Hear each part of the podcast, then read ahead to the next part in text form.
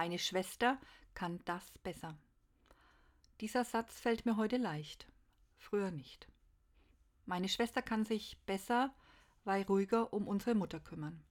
Sie hat einen besseren, weil nachgebenden Ton. Ich kann besser den Finger in die Wunde legen, besser nachhaken, dranbleiben.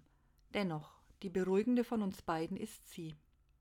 Die Unterschiede unserer Charaktere mit ihren Stärken und Schwächen sind eindeutig sichtbar.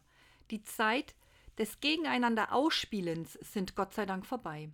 Wir sind erwachsen. Meine Schwester darf zu mir sagen, jetzt gib doch mal a Roh. Dieses Miteinander macht uns heute aus. Wir wechseln uns ab mit den Besuchen und den Tätigkeiten im Elternhaus. Sich in der Familie ergänzen. Mir hilft diese Erkenntnis. Keine von uns muss alles alleine stemmen.